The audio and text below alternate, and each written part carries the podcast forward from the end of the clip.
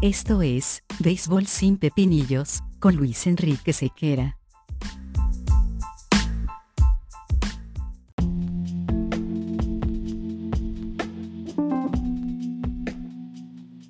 ¿Qué tal amigos de Béisbol sin Pepinillos? Sean bienvenidos a una nueva entrega de nuestro podcast, agradeciendo como siempre su atención y la incorporación de nuevos mercados, tipo Portugal, Argentina, Perú, Colombia, que había estado un poquito rezagado y volvimos a, a tener una buena cantidad de reproducciones. Así que a todos los venezolanos y no venezolanos que se encuentran dispuestos siempre a escuchar algo relacionado con el béisbol, les agradezco su tiempo. Bueno, terminó la Serie Mundial. Este será nuestro último episodio dedicado a la zafra de Major League Baseball 2022.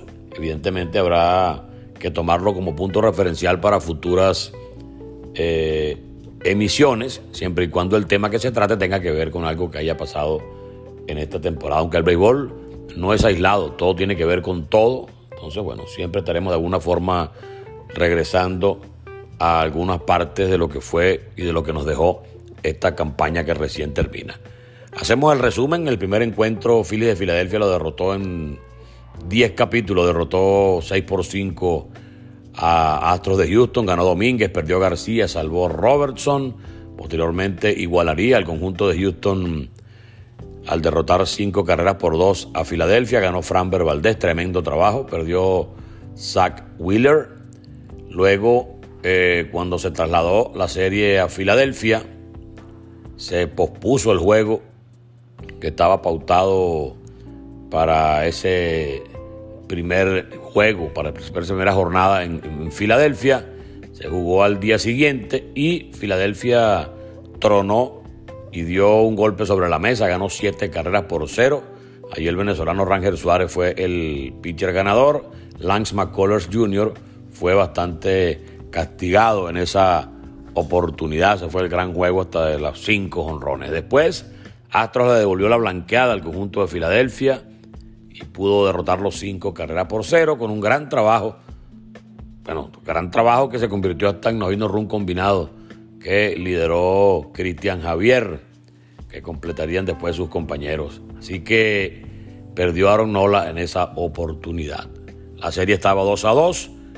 Era el último juego en Filadelfia. Astros tomó la ventaja y en un apretado encuentro derrotó tres carreras por dos a Phillies de Filadelfia, la primera victoria de Justin Verlander en series mundiales. Allí perdió Noah Syndergaard y salvó Ryan Presley.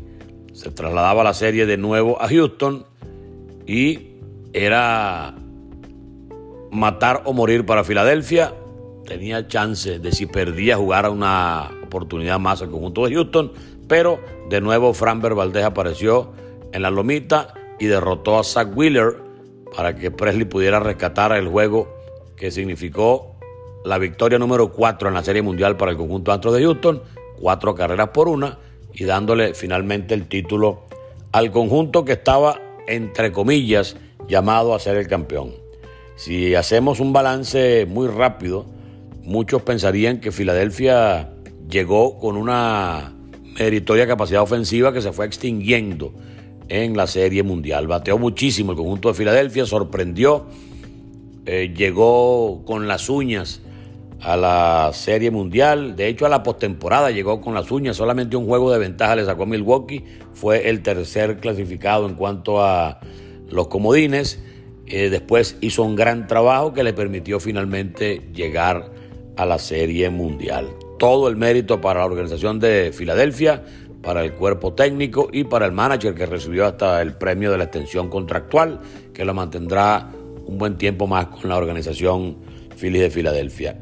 Es bonito ver que un equipo no favorito, un equipo al que prácticamente nadie le apostó desde el día uno que podía estar eh, llegando a la Serie Mundial, se desempeñó de esta manera, sobre todo en la parte final de la contienda. Por la parte de Astros de Houston, ratificando y defendiendo el hecho de que ganar más de 100 también tiene su, su mérito y tiene su nivel de importancia. Entonces Houston pudo finalmente hacer valer esa credencial que tenía como el gran favorito en la Serie Mundial y pudo derrotar cuatro juegos por dos a un aguerrido conjunto de Filadelfia. Allí para destacar, Dusty Baker finalmente se titula como campeón siendo manager, algo que estaba buscando desde hace rato, un hombre con más de 2.000 victorias en las grandes ligas como manager. En definitiva, merecía retirarse cuando lo haga, pero con ese anillo de campeón mundial, gran estratega, gran motivador y un hombre muy apreciado por todo el béisbol, muy particularmente hoy día por la fanaticada y la gerencia de los Astros de Houston. Altuve, que estuvo apagado y dormido en la primera parte de la postemporada, finalmente pudo incluso colocarse como el cuarto en cuanto a los productores de imparables en las series mundiales.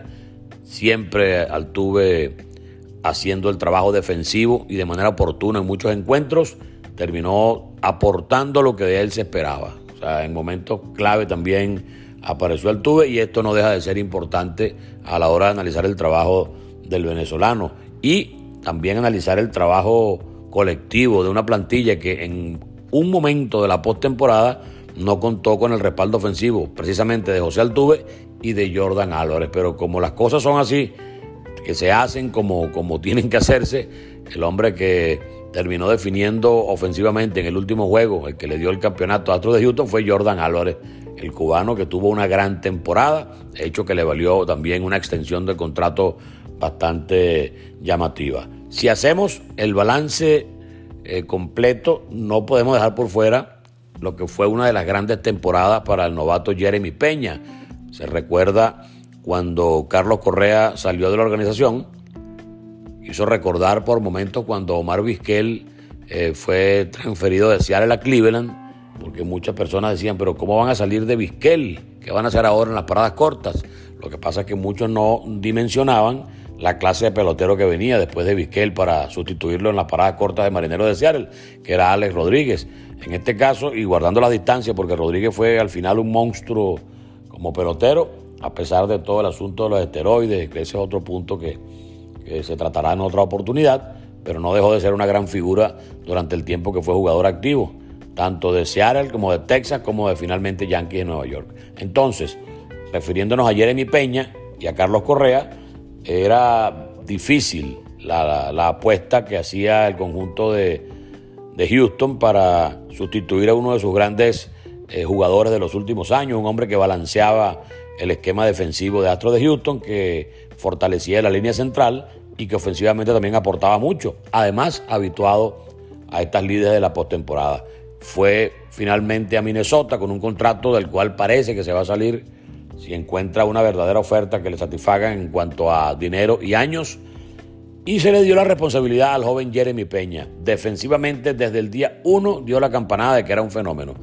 A tal punto que esa capacidad defensiva se vio refrendada con el guante de oro.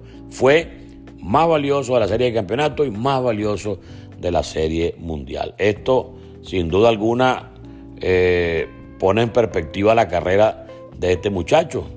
Imagínate, en el primer año ya más valioso de una serie mundial, más valioso de una serie de campeonato, campeón mundial en su primera incursión cuando notables estrellas en el mundo del béisbol eh, que están en el Salón de la Fama jamás pudieron disputar siquiera una serie mundial. Bueno, este joven uniformándose y siendo campeón de serie mundial, algo que seguramente lo va a recordar toda su vida. Y lamentablemente para él, eh, lo que sería el, colofón para darle aún más un brillo a esa temporada sería ser novato del año, pero allí tiene un escollo extremadamente complicado en Julio Rodríguez, el jardinero de Marinero de Seattle, que hizo de todo para que fuese considerado, me imagino que de manera unánime será el novato del año de la Liga Americana. Así que terminó la Serie Mundial Técnicamente, al final no hubo sorpresas porque el favoritismo estaba siempre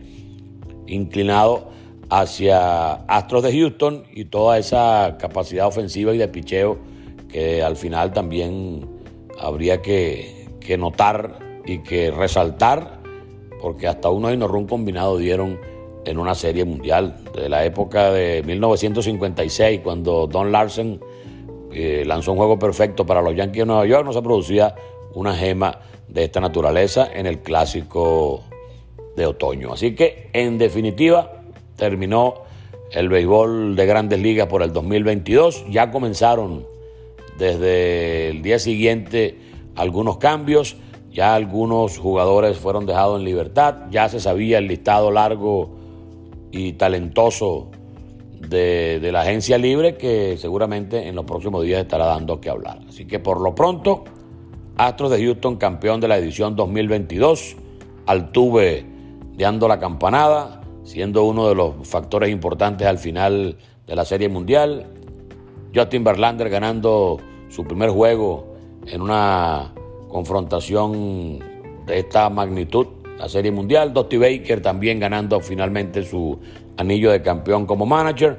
Y el brillo del joven Jeremy Peña al ser no solamente el más valioso de la serie de campeonatos, sino también el más valioso de la Serie Mundial. Ahora nos enfocaremos en el béisbol profesional venezolano, porque también hay muchas cosas que hablar dentro del el béisbol rentado venezolano. Por lo pronto, muchísimas gracias por estar como siempre con nosotros y ya nos encontraremos en una nueva oportunidad. Chao.